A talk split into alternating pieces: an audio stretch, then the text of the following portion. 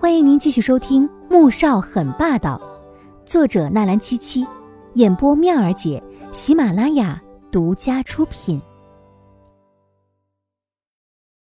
第四百二十四集，穆萧寒自然是听出来了，不由得好气又好笑。罗雅说什么你就信什么？哼，那到底是不是啊？你要认为是，就是吧。他决定气一气这个小没良心的，他说的话他就不信，可是罗雅几句挑衅的话，他却一直牢记在心里，气死他了。果然，黄天武被气到了。你这个样子，你就不怕你妻子以后吃醋生气吗？但是他又不能说，他只好气呼呼的瞪着他。如果是你，你会不会生气啊？穆萧寒见他这副气鼓鼓的模样，实在是可爱的紧。不由得继续逗着，当然会生气。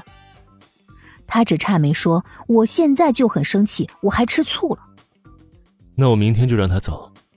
穆夏寒不再逗他，真把他给惹气了，连顿饭也不能好好的吃了。顺便，他觉得也该给罗雅一个教训了，让他知道有一些人、有一些事情不是他能够消想的。黄天武听他这么说，心里舒坦了一点正要准备吃饭，手机却响了。他拿出来一看，竟然是左印打过来的，他不禁显露出几分紧张的情绪。正犹豫着要不要接，一只大手伸过来，将他的手机夺了过去，然后挂断了。黄天武怨念的看着他，心想：你倒是挂的爽快，害他待一会儿还得绞尽脑汁的想借口应付左印。吃过饭。两人回到了公司，刚从电梯里面走出来，黄天武就见到左印正坐在自己的办公室里，脸色很难看。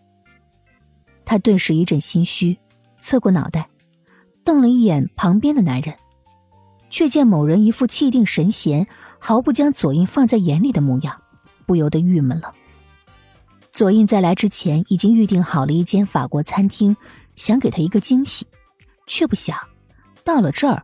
他竟然连人影都不见，打电话还被挂了，以为他不方便接电话，只好在办公室里等着他，却不想，竟然等到了他和穆萧寒一起从电梯里走了出来。一瞬间，左印涌上了浓浓的怒火，他猛地从沙发上站起来，几步并作一步，打开门，冲到了两人的面前，冷冷的看了一眼穆萧寒，才充满质问的目光转向了黄天武。挂了我的电话就是为了和他私会，黄天武，你眼中还有没有我这个未婚夫了？黄天武差点没当场一个白眼扔过去，他的心里面只有丈夫，没有未婚夫的，可这话他也不能说呀，面上却要装出一副又急又难受的样子。左燕，我没有的，你要相信我，我刚才突然间头痛，穆总送我去的医院，后来又到吃饭的时间。我便顺便去跟他吃了个饭才回来的，不信的话，你可以打电话去问医院。说着，就要拿出手机往医院那边打，却被左英给按住了。怎么又头疼了？医生说什么了吗？左印见他神情不像作假，哪里还会继续追究？即便他真的承认和穆萧寒去私会了，他又能如何呢？不过是双手把他从自己身边推了出去。可能昨天晚上认床没有睡好，开了点药，吃了好很多了。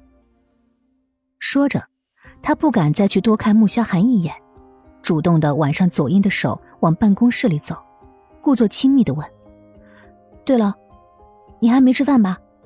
不如我们叫个外卖。”完全没有看到身后某人的脸已经黑成了啥样了。